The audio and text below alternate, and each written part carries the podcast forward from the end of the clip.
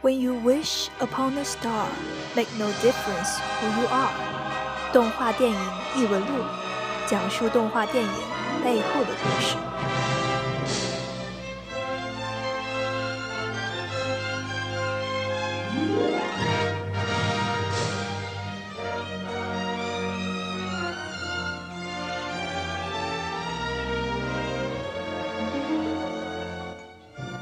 大家来到动画电影异闻录，我是阿月，我是阿田。嗯，今天是我们这个节目制作的第一期啊，也是可喜可贺。我们得到，嗯哼。所以说，在节目正式开始之前呢，我们先介绍一下我们这个节目的主要内容和今后的打算。呃，我们这个节目的主要内容呢，也是就像我们这个标题一样，就是这个动画电影异闻录嘛，会给大家提供一些有关动画电影的资讯，然后呢，也是会给大家讲一些动画电影制作背后的故事，一些有趣的事情。嗯，然后关于这个今后的打算呢，我们是首先我们现在就是会先做这个迪士尼系列，嗯，因为它是一个非常老牌的一个动画的这个制作工作室，对。然后同时呢，我们之后也会做那个 Pixar 的系列，然后也会做 DreamWorks 的系列，然后也会做日本动画电影的系列，啊，然后也会做中国传统动画电影的系列。但是我们现在首先还是以这个 Disney 为主的，然后其他应该会穿插着进行。所以说我们也不是只做 Disney 的，就要给大家提醒一下这一点。澄清澄清。对，所以下面就进入我们今天的这个正式内容了。我们今天要讲的这部动画电影呢是史诗级啊，对，史诗级。它也是我们这个获了非常多的奖项的这个动画电影，就是奖项。呃，好像也没有很多奖项，就是一两个奖项的迪士尼的第一部有声长篇动画电影，也是世界上的第一部有声长篇电影动画电影。呃，就是我们的呃《白雪公主与七个小矮人》。哎呀，说到这个《白雪公主与七个小矮人》，我的第一感觉就是说，这实在是太经典了，这还有必要说吗？就是，这简直就是印在我们脑海里的这个动画片。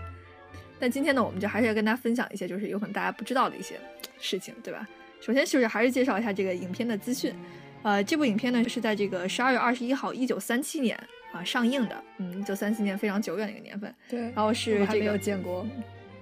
什么？还没有建国。我们还没有建国，对，然后哦，我听着没有，还没有建国。然后这个，然后这个导演呢是这个 David Hand，他是这个总管的这个导演，然后还有其他五个人。迪士尼他本人呢不是冠名这个 director，他是冠名的这个那个制作人 producer。这个电影呢后来还在那个一九三八年的一月份和这个一九三八年的二月份也是也上映过。然后呢，他也是取得了一个特别特别好的票房成绩，在当时应该说是一个不可思议的票房成绩，因为他这个当时他的成本。它成本其实当时已经非常高了，是这个一百四十八万美元。美元对，然后它的这个国内的这个票房呢是一亿八千万美元，呃，世界票房呢则是这个多达这个四亿四亿美元多美元，对，四亿还要多美元。呃，现在在烂番茄上看呢，这个新鲜度啊，这个片子的新鲜度还是有百分之九十八，是一个大家公认的一个好片吧，就是这样。当时他是在奥斯卡获得了两个提名，一个提名是这个最佳音乐配乐的提名。啊，还有一个就是这个奥斯卡荣誉奖，呃，奥斯卡荣誉奖他是获得了，但这个最佳音乐配乐他只是提名。对，然后这个奥斯卡荣誉奖呢，也是一件一个非常有趣的奖。这个奥斯卡荣誉奖是颁给这个迪士尼本人的，这个奖杯特别的神奇，它是一个大的奖杯和七个小的奖杯啊，象征了这个白雪公主和七个小矮人。对对，大家看这个是一个非常形象的一个特别贴心的一个奖杯。对，就是这个只有特殊荣誉奖才有的这个特别的福利。之前开头也一直说，就是说它是。第一部长篇有声动画电影，但是其实我们要特别提醒一下，就是它不是第一部有声电影，第一部有声的动画电影是这个《Steamboat Willie》，就是这个蒸汽船威力。对，这是一个以米老鼠为主演的，也是迪士尼他们制作的一个影片。对，对，迪士尼当时在动画方面创造了许许多的第一。对对对，包括等于 Mickey Mouse 本人呢，也是那个第一个有声的角色，是由那个迪士尼本人自己配音的。对他们当时也是一个特别与时俱进的一个公司，虽然我们现在看是一个创新的技术，当时年的 Disney 就跟现在的 Pixar 一样。对对对对，说完这个影片的资讯呢，我们就是详细的从这个剧情，然后它的这个运用的一些技术和这个人物设计，然后第三方面就是从它的音乐来给大家讲一下。那首先第一方面，咱们来谈一下它的剧情吧。其实一谈到剧情的话，大家有可能觉得这啊这剧情有什么好谈的？就是白雪公主与七个小矮人，就我们这个故事太熟悉了。但是呢，其实。我们可能还认为迪士尼是非常非常忠于原版的，其实我们当时看到迪士尼他们已经对这个剧情做了比较大的改变了。对对，就是然后这这个剧情呢，最主要的两个改变，第一个就是出现在小矮人身上，大家现在看到这个白雪公主和七个小矮人这个标题已经不再惊奇了，但实际上我们要知道一点，就是格林童话原版说的这个故事叫做白雪公主，不叫白雪公主和七个小矮人，因为那七个小矮人那个在格林童话中和那个电影中最大区别是什么呢？就是呃原著中的小矮人本身就是没有名字以及没有性格的。但是电影中的小矮人们，如果就是看过的人们都会知道一点，就是他们每个人都是非常的个性鲜明，并且非常有意思。这也就是迪士尼第一开始想要制作这个电影的出发点。如果你现在去问迪士尼，他会就觉得啊，这个电影的主角绝对是小矮人，而不是白雪公主。呃，大家要知道，就是这个电影是在一九三四年开始那个就是开始宣布制作，宣布制作。一九三四年那个，我刚才说几月？没说几月。一九三四年六月开始宣布制作，然后他们到一九三四年十月的时候，他们开了一个几个人开了个会，他们做了一个什么事儿呢？他们说啊，我们这个电影主要的内容就是相关那个呃小矮人，他就觉得啊，这个格林童话里头这七个小矮人谁都分辨不出来谁，没什么性别的区分，然后那个他就说我们就是给他们找出来这个性格，然后这个就会成为这个电影的最大看点。然后他本身想的也是这个展怎么展开这个电影的，一开始就是白雪公主就进，就是找到小矮人了，然后小矮人跟他各种互动，然后他们非常的好，这些小矮人呢都非常好玩，他们会有一些非常搞笑的一些演绎啊什么的，就是这样。最后还有那个皇后毒他吗？最后还是会有皇后毒他，但是主要还是小矮人为最为主要的。哦，那就是说他最后还是会有王子王子来救他，就是说开头王子出现也没了，对对，介绍他魔镜也没了，对对，最后就直接就突然就因为就是大家对这个故事太熟了，就我都不介绍了，你们直接看这个意思吧。有可能他有旁，他有可能他有旁白，但是就并不确定。然后他们当时是选择这个名字的时候，他们有五十多种，就是那个性格，最后是挑选出来那最后七个嘛。我们中文版就是那个万事通、爱生气、开心果、瞌睡虫。害羞鬼、喷嚏精、糊涂蛋，啊，大家就知道这个瞌睡虫、害羞鬼和喷嚏精主要的那个角色也不像性格吧，就是一个有点像体征那样。这三个人专门负责搞笑的，就在里头各种出洋相，各样这样的。电影里头本身也就是一种搞笑角色，然后最主要的性格最明显的，然后这个话电影里头说的话比较多的，或者是根本不说话的三个人，主要的小矮人就是万事通、爱生气和糊涂蛋。嗯，看过电影的人大家都知道，就万事通是一个。戴着一小眼镜，天天在这挖矿啊、洗手啊、什么洗脸，都要指挥大家，是个特别非常自信的，觉得自己什么都知道的人。虽然大家从看他洗脸那部分就知道啊，这个人并不是什么都知道，他就是有点自满的一个人。对，其实可以说一下，他英文名字不是 Doctor 吗？对他英文是 Doc，就是 Doctor 的简称嘛，就是博士的那个。他就觉得自己无所不知，万事通，中文翻译非常恰当。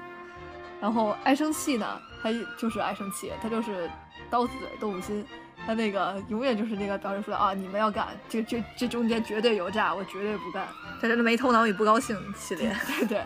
然后糊涂蛋就是，如果说你要说没头脑是吧？对对，要说就是没头脑不干，就就没头脑。就是他是影片中全程唯一一个完全不说话的一个小矮人。但他为什么不说话呢？一部分原因还是因为就是迪士尼说他没有找到一个非常好的配音演员来配糊涂蛋。可能就觉得没有人能配出来他那么糊涂的那种感觉吧。但是我没有看过动画都觉得，就是他这种就是完全是不说话的状态，反而是更能体验他这种糊涂，然后特别但是又特别可爱的那种性格。对，其实我觉得他就是不说话会表现力更强了。对对，就像那个动作非常特别有那个 Wally，呃，Wally 刚才刚开始的时候，开头的时候就完全不说话那种感觉，就是反而就你让你觉得这个真的是做的非常好。对对，然后这就是关于七个小矮人的。那你不是说还有一处这个那个不同吗？另外一点和格就是动画电影最终和原版格林童话不同的就在于毒死白雪公主的方法哦，我说的不是毒死白雪公主的方法，是毒了她几次，怎么伤害她这样的。那个原版童话里是说毒了她三次嘛？对对。第一次是什么来着？第一次梳子，第一次梳子，第二次丝带是勒死，嗯，然后第三次就是众所周知这毒苹果。如果你看电影的最终版本就知道，他把它简化成了就是用苹果去毒她。并且其实最后他那个白雪公主，她最后结局其实也是比较黑暗的结局。原版也是有个黑暗结局。原原是有个黑暗结局，就是说那个呃，这方黑暗并不是指说啊最后没有大团圆，而是指就是这个皇后的境遇非常惨。就我这个黑暗结局，我记得也不是非常清楚了，好像大概就是她在他的那个，反正就是最后就是就是被烫被烫死的呗，对，境遇非常惨。我记得是在火堆上跳舞吧，类似于这种，反正就最后被烫死，就是恶有恶报的一个体现，就是就是善有善报嘛。白雪公主就是嫁给了王子，然后那个巫婆就是被那个烫死了，就差不多这样了。所以相对情况下，我们看那个迪士尼版本的这个还是挺好的，就是巫婆就是在悬崖上，呃站着，然后那个小矮人们过来，她想用还她还想要用石头去砸人家。然后一个闪电就劈下来，把他给在那个石头悬崖对，其实我觉得迪士尼版本这个这个处理更有那种天，对天要天要亡我，天要亡我的感觉。对，更有天要亡我的感觉。为什么？就是他就他就是在他想害别人的这一瞬间，反被反把自己就给害了。对，其实就是因为他想害别人嘛，就想他想撬那石头。更象征了就是他那个这个，你要害别人，你就会被上天惩罚。你要害白雪公主嘛？你是你这个人这么恶毒，你的这种恶毒最后就会被人惩罚。对对，其实我觉得这个还是挺有这个意义的。对，就虽然你你也可以说他是把这个以前这个黑暗面隐藏起来，但是我觉得他最后那个就是他在最后你想生死那一刻，他已经可以逃掉了。实际上我甚至觉得他还想要去杀了人家，你懂我的意思吗？对，他明明就可以逃掉，但他就是不解气。哎，我几小矮人捣乱，我把你们都搞死了。对他已经杀掉白雪公主了。对，他已经杀掉白雪公主了，并且就我觉得其实后来这个电影版里面不，其实还有一处不同，就是说。他原版里面是说他伪装成一个老太婆，他并没有彻底的变丑嘛。他这里面他这里面是用魔药变成变丑了，他相当于有一个，就是他我不知道他能不能变回去，估计也能变回去，但是但是就是一个，他是一个本质上的就改变了，我觉得就是，对，我就觉得他更夸张的体现出来，对，就是说你看一个人邪恶，他不是他是因为嫉妒嘛，他就嫉妒一个人就变得这么的丑陋，他不惜自己变得这么的丑陋，还要去害别人，还要去害别人，对，其实我觉得这个原版就后来这个版本改编还是很不错的。对，并且我觉得更加一点惊悚的元素。对对，不是，其实就是我知道嘛，就是迪士尼就是之前，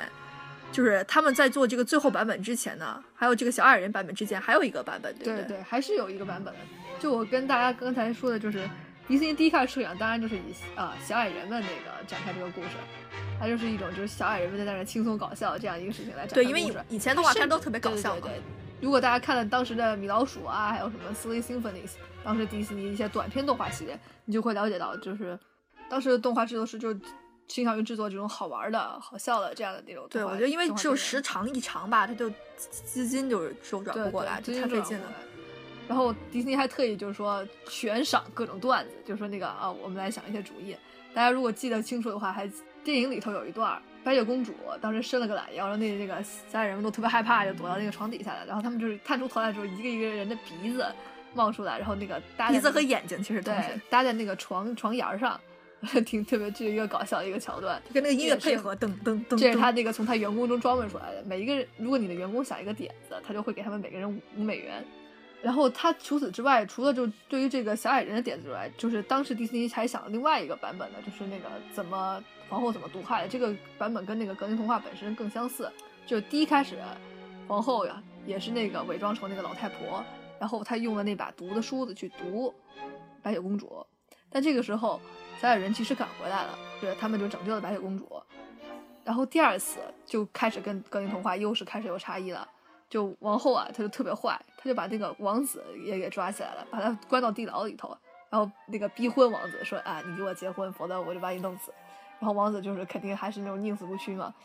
然后这个时候那个皇后就说啊，那你就在这个地牢里头就一直待到死吧。然后他还用魔法变出来一堆骷髅，那些骷髅在他旁边跳死亡之舞。他还命名一个就带头的一个骷髅叫做 Prince Oswald，啊，Oswald 王子。大家知道 Oswald 这个名字怎么来的？它就是渊源，就是在迪士尼创造米老鼠之前呢，他就有另外一个角色，他创造另外一个角色叫做 Oswald Rabbit，叫做这个奥斯华兔子吧，我也不知道中文是不是这么翻的。这个这个角色呢，他就基本形象是跟米老鼠如出一辙的，就除了他的耳朵是长的这个版本，但是呃，因为这个耳朵是兔子耳朵，不是圆耳朵是吧？对，是兔子耳朵。因为这个版版权呢不归迪士尼他们所有，然后他那个公司就不让他们做了，然后他们就不能做，他们就之后就自己结束那个系列之后开始了米老鼠系列，所以这个 Prince Oswald 也是有点像之前那样致敬那样的，但也是对这个白雪公主这个王子的一个嘲讽，就说啊你最后也就会跟这些跳舞的白骨一样成为一具白骨的，但是要知道这个正正义的人总是会有总是不会不会消亡的，不可能就在这个地牢里头一直待着。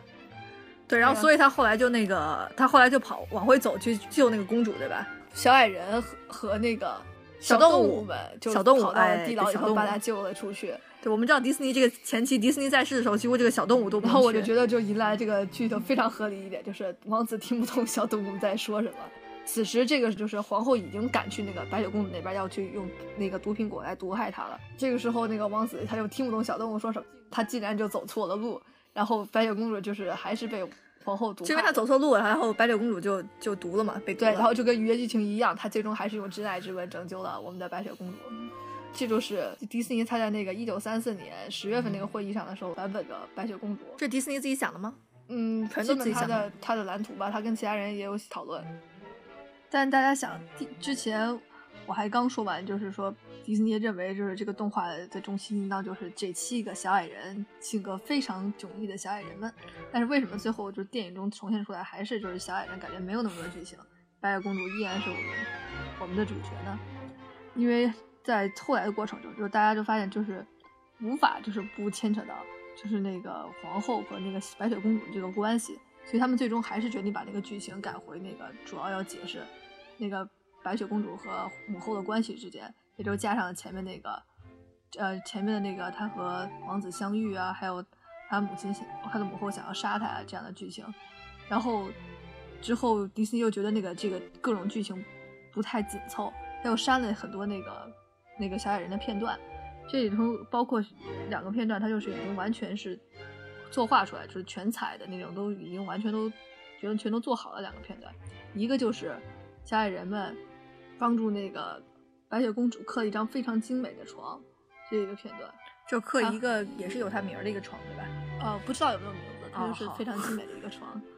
然后还有一个就是喝汤，是吧？对，还有一个就是他们小矮人们这种浪得火焰非常不绅士的那个喝汤。然后那个，因此，太白公主还甚至在旁边教育他们说：“啊，你们一定要非常绅士啊！”就其实我觉得跟那个洗脸那个地儿就比较雷同，所以我觉得他们都删掉了。对，然后但这也是 导致了一个动画师非常不开心，就是当时那个还差点辞职，是吧？对，对。但是就是同时，大家如果就是听那个原声带的话，就就也收录了这个，就是没有没有放出来这个歌。所以说他们当时你想想，都这个配乐都配好了，但是他就把这个声把这片段给删了，就也是。然后有一个人他就是专门负责这个，我知道知道，所以他就痛心疾首嘛，想想辞职嘛，是吧？其实我就想说一下，就是我觉得就是整个这个听的这个整个版三个版本的过程吧，我觉得这个呃最后这个版本，我觉得还是其实是最好的一个版本。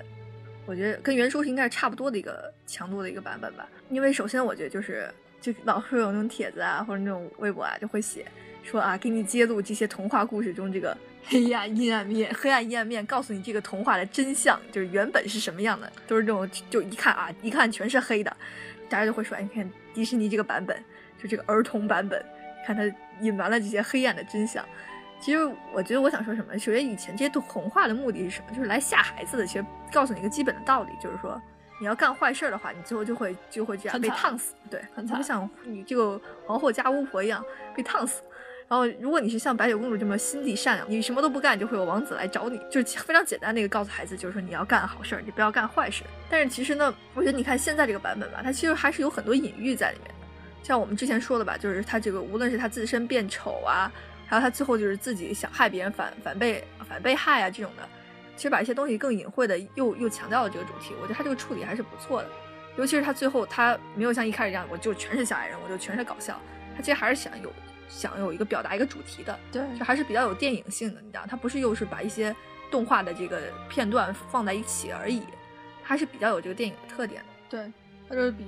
就是米老鼠啊，还有它这个短片，它就增加了就更加电影的感觉。嗯，对，他也创造了一些非常好的传统。首先就是这个音乐的传统非常好，musical，对，并且第二就是这个人物设计上，就是他每次就是就像几个吉祥物一样。他每次电影里面都是这么搞几个搞笑角色，这种设立，就动画电影里面这种通常的搞笑。虽然他本身就是想主要就是搞搞笑角色，甚至对，因为当时人就主要认为动画就是有这种呃现实的这种扭曲化版本，就是这种 character 的版本，所以就是比较搞笑的一个版本。他们一般人都是认为动画的作用就是这样，所以说当时就是也是认为呃幽默元素是一个必不可少的元素。对对，现在也是必不可少的对对对对对，尤其是大家看马拉加斯加呀之类的。电影啊，呃，功夫熊猫之类的这种，尤其是 DreamWorks 出出品的这个电影，一般一般人都长得不太好看。对对对，大家都是比较搞笑。但其实所有动画电影几乎都有搞笑元元素嘛。这也是一个非常好的传统嘛，他们开了先例。所以以上嘛，就是我们对剧情部分的这样的一个一个阐述了。然后下面呢，我们就是讲一下他的角色的设计和他一些新技术的运用。其实就是说到这个人物的设计和这个技术啊，我们首先就会想到，就是当时我们是怎么制作这些动画电影的。其实当时动画电影就是也是跟我们一般人知道一样，因为没有电脑技术嘛，所以大家都是一张一张的画，就是一帧一帧的画，所以你就能想到他们要画多少张图了。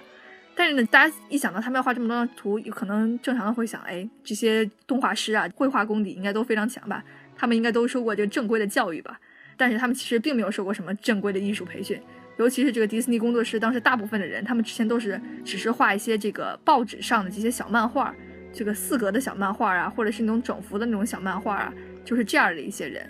对，就典型的这样，比如说 Snoopy 和那个 Garfield。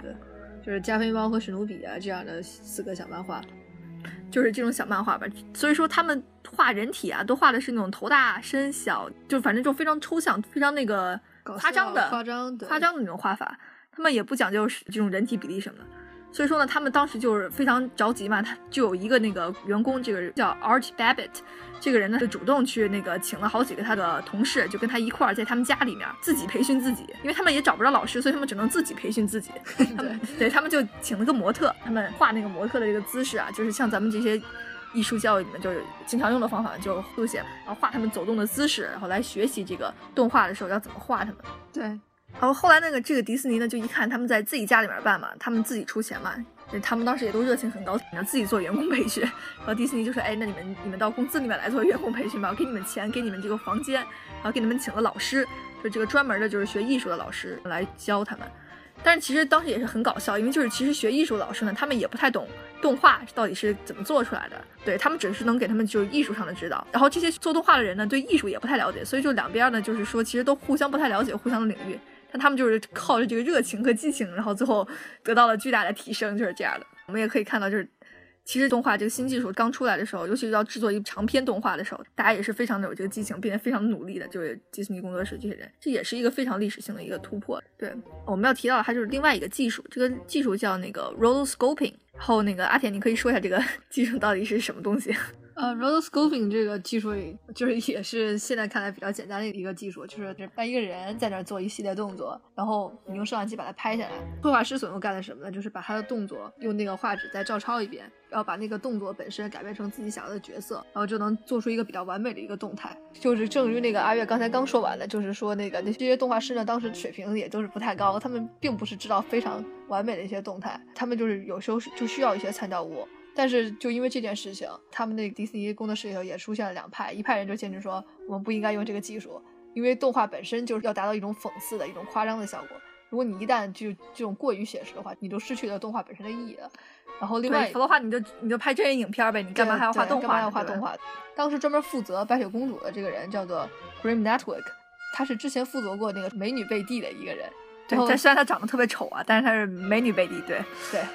当时也就是迪士尼也是看中他这一点经验，就觉得他对女性的人体都是比较了解的，所以让他来负责了白雪公主。大家如果这么看来的话，就觉得啊，白雪公主和美女贝蒂甚至是有些相似之处的，都是那个黑色短发嘛。对对，还有就是有点肉肉那种感觉，都是比较相似的。然后他这个人本身就是特别支持 rolo scoping，就是这个就是参照人体直接一针针这么描过来的这个方法。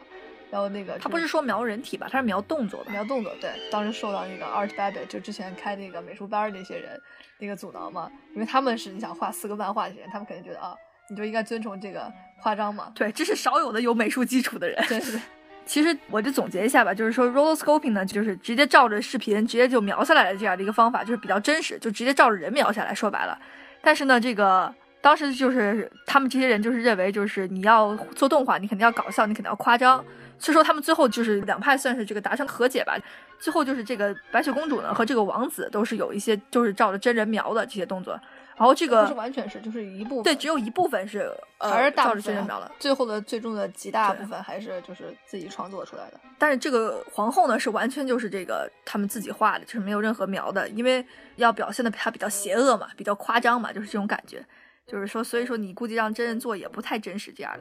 嗯，对。所以说，其实我觉得你这个技术运用倒是其实无所谓啊，我倒觉得就是，但是我觉得就是，尤其他们当时不也是就是美术功底欠佳嘛，所以说我觉得其实如果能当时多采用一点 rotoscoping，其实我觉得还是对这个作画是有帮助的。那倒不觉得，我倒真不这么觉得。比如说，我就觉得小矮人就是真的非常需要这种夸张的、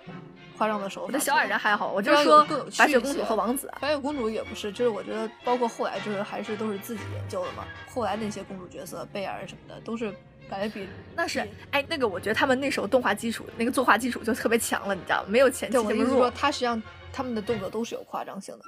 你就会发现他还是比感觉就比那个白雪公主这个角色更鲜活一些。哎，贝尔那会儿那个迪士尼已经死了吧？死了，死好长时间。对，但是其实我觉得他们之所以用这个，还是因为迪士尼，你知道吧？因为迪士尼不是他一直心里面就是认为就是公主必须要是那种特别端庄的形象嘛，所以我就说他就是，所以他就不太希望把他们那个扭曲化。但是睡美人他们那些人也是更比还比他更鲜活一点。你想他当时他都是画风还是变就更僵硬一些，就是不是睡美人那种画风，他跟真人的那个也不太一样。睡美人对睡美人画风也不能叫僵硬吧，就比较简洁一点，我觉得就是比较夸张一点，还是。除了 rotoscoping 之外，他们还有另外一个技术，就是 multi。Plane camera 就是多个层次的相机同时拍摄，对，就会给人一种三 D 的感觉。这个都技术在哪里运用呢？就是在那个皇后变身成为那个老巫婆那个时候，就是有一个转的镜头，就他就通过这个多层那个相机这个技术呢，他就是达到了使这个画面有纵深感，并且这个画面能旋转起来。对，我觉得其实每次迪士尼做这种那个，就做这种这个坏人坏人施魔法这种都特别炫酷，就是这样的。对对，就你看那个乌苏拉啊，他们也是，你知道，就那段就是。就是有一个歌，然后特别有魔幻。Unfortunate soul。对，Unfortunate soul，可怜的灵魂吧。对对对，特别有魔幻色彩，这个变身情节，我印象特别深嘛。就是这个皇后变成那个女巫的时候，她就两手就伸在那儿嘛，就看那个手哇，就变成那个变超就变骷髅了，就那种骷髅感，就就跟皮都皱了，就是这样。童年阴影简直就是。就是特别有公主最吓人了，是所有的 迪迪对，在童年对小时候看的时候就觉得白雪公主真吓人，这这个黑暗元素特别多。不过其实它黑暗元素特别多，也有一点，就是因为当时有一个设计师嘛，就是叫这个 Hovars 这个人，Hovars 这个人他其实一开始的时候他有好多这个特别黑暗的这个理念，你知道，就是这种所谓的就特别黑的，对，特别哥特的那种理念嘛，就是他想就加到这个剧情里面，但就是迪士尼啊还有其他员工啊全给他否决了，最后也没有让他出现这个名单上。但我觉得其实你能从里面看出来，还是有一些这种黑暗的。它还是有一些对这个电影还是有有一部分影响的。对对对，我也是这么觉得。啊，对，所以说就我们这个第二部分这个人物的这个设计还有技术，就是介绍到这里。然后下面呢，我们就是介绍一下它的第三部分，就是音乐。嗯，那么在这个音乐这一部分正式开始之前呢，我们先给大家放一段音乐。这个音乐是这个在这个影片呃开始的时候。白雪公主在这个井前给一堆这个小鸽子们唱的一首对表达她心中对爱情渴望的一首歌，就像这个 I'm wishing，就是中文翻译是我希望。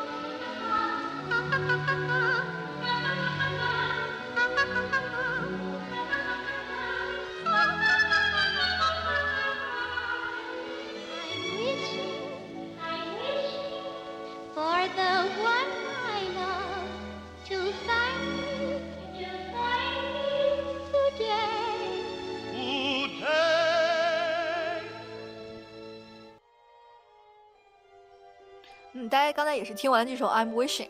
然后大家也是能听出来，就是白雪公主这个嗓音是非常甜美、然后特别独特的一个嗓音，就相比其他几位公主，都是一个特别，其他公主也都很独特。哦，对，但是她特别甜美，对，最甜美，对，最甜美。然后并且她是很经典的一种唱腔吧。就当时，但是我觉得在当时也是比较流行的吧，就是这种唱法。其实我们今天主要在谈音乐的时候呢，想谈的就是说迪士尼就是就是在这部电影里面有了这些开创性的举动。呃，第一个呢，就是他们首先是发行了这个电影的原声的一个专辑。再在当时呢，就是没有什么电影，就是人演的电影也是，就没有任何电影是发售过这种那个电影原声的这种专辑的，也没有人重视这个事情，就是觉得电影就是电影嘛，就是这个没必要去卖他的音乐。其实啊，其实就是因为没有人想到要卖他的音乐。之所以迪士尼他们会想到就是要卖他们这个音乐专辑呢，其实也是一件阴差阳错的事情。嗯，然后我来给大家说一下这是怎么回事儿。就是迪士尼他们当时就是刚做第一部动画长篇电影嘛，他们也是之前没有怎么大批量做过音乐的。因此他们是没有就是音乐的版权的，但如果大家看过他们之前的那个动画电影，就知道他们特别喜欢用一些经典音乐，所以他们基本上是自己不做音乐的。然后就比方说是那个 Fantasia，对吧？就是用了这个柴可夫斯基的音乐。对对，呃，所以他第一次他们自己做音乐，他们得找到一个公司，他就有那个版权，因此他们就失去了这个对于他们自己电影的音乐的版权。那那些公司肯定也是想要说啊，你卖了电影是你是赚钱，但我只有音乐的版权，那我能干什么呢？那我就卖音乐。他们就阴差阳错的成为了就是历史上第一个就是卖那个电影原声专辑的一个一个电影。然后这也是非常开创性的一个举动，就是之后大家知道有很多电影都开始卖原声大碟，然后就是音乐对电影也成为了一个非常重要的一个因素。对，其实尤其是我们看就是最近这个 Frozen 嘛，他们现在这个音乐卖这么好，其实也是可以追溯到就是这个时候，其实对。对，我们就后面能听到这么多他们专门做出来专辑，我们能有机会买，也都是要归功于他们当时这个阴差阳错的这个机会。然后呢，就是我们说完这个第一个创举，然后我们要说一下呃一个传统吧。迪士尼的这种动画电影中，一般都是有会大量的使用音乐，尤其是这些公主啊，呃这种系列的电影里面会大量的使用音乐。像不只是公主，就是基本所有的全部都是使用音乐，就是唱不唱的问题。对，就是唱不唱的问题。对，公主是肯定都得唱，其他的话不一定得唱，但那都肯定要是用音乐。这个传统的这个目的是什么？他为什么这么大量的使用音乐呢？当时还是为了表达人物的这样的一个内心和表达这个角色的一个特点，嗯，主要还是起到这样一个作用。嗯，就如果大家有那个细心发现的话，就是对比就是迪士尼之后的那些电影，你会发现，基本所有角色的性格都是在那个歌里头交代的。然后一些就是看起来感觉不是特别有趣的过程，他们也会用就是歌带过一下，使那个这个事情突然就变得有趣起来。所以歌就是在这个特别好的作用，就是特别有机的把一些抽象的东西，然后让它变得不那么抽象，也不那么具象，对儿童就理解起来呢也是更方便一些。对，嗯，这其实我们就可以以这个白雪公主里面音乐来举例。就我不知道大家有没有注意到，呃，其实我们讲这些内容的时候，这个背景音乐呢，其实也一直就是。呃，影片里面的这些那个背景音乐，啊，大家可以注意到，就是他们也是一些非常欢脱的这样的这些音乐。然后呢，其中就是这些主要是特别欢乐的音乐，都是源自于小矮人出场的时候这些音乐。对这些部分，就比方说，就是他们这个有一段，就是他们去那个刚刚进家，然后发现家里面来人了，就是其实就白雪公主进来了嘛，他们都非常的紧张嘛。然后那些小动物也跟他们一块儿特别紧张，然后慢慢的往楼上爬。就那一段呢，就是他有，这大家他们跟音乐的配合就非常的好。那种紧张的气氛，还有就是我还衬托了一下这个，还衬托了一下就是喷嚏精这个爱打喷嚏的习惯，然后就是大家都是都是一他一打喷嚏，大家都去拿胡子把他的鼻子都给系起来了，对，这样这样对他 说嘘，不让他说话，对对对，不让嘘，就不让他说话嘛，一个非常这个一个算一个经典的场景吧。还有就是他们就是有一首歌嘛，叫这个黑后，黑后就是他们这个一开始就对挖矿，挖矿也是小矮人第一次出场的时候这个歌。还有，就在这个歌进行的过程中呢，也非常好的交代了每一个小矮人的特点，就是小矮人挖矿的时候各种表现啊，尤其是我记得最经典就是糊涂蛋，他就各种在那扫那种碎片什么的，就是特别的显著，就是他的性格是那种有点蠢那样的。这首歌就是出现的时候，也还是给大家表现一个，就是他们这种，呃，劳动场景啊，就是这种大家就是一块特别整齐的一种感觉，就是都就是黑后黑后嘛，然后特别听那个万事通的话，大家都一块儿。就体现一个就是团体的这样的一个感觉，对对，所以这首主要这个歌是这个目的，然后后来就是还有一个就是说他们洗脸的那个歌嘛，就是那个 washing face 的那个歌，就是特别，我觉得也是特别有特点的，就是这个我万事通唱一句，他们就跟着就是差不多重复一句，重复一句，对对，就是特别，然后然后那个爱生气就在一旁边也不唱，角色嘛，对，就是对对对，爱生气和糊涂蛋还有万事通就是性格特别明显，他这块也是表现的淋漓尽致吧，反正就是把这些小矮人的特点。对他们平时不爱干净，然后在这个白雪公主的这个教导下，终于开始洗洗手了。这么一个洗手加洗脸，洗脸，对对对，那哪儿都洗的这样的一个对行为吧，也是特别鲜明的体现他们他们特点。然后还有就是，其实呢，我我们就可以看出来，就是王子其实这里面出场的镜头特别特别的少。王子出场几乎就是一出场就是没两秒吧，他就开始唱歌，几乎就是这样的。他唱的歌呢，其实从头至尾就只有一首歌，这首歌叫《One Song》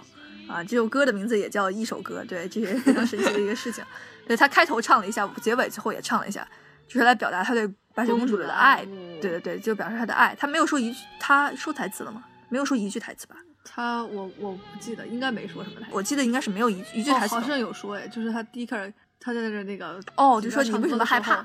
之后说了一句一句一两一两句啊，对对对对对，但其实就几乎没说什么话，他都是用这首歌来表达他的感情的。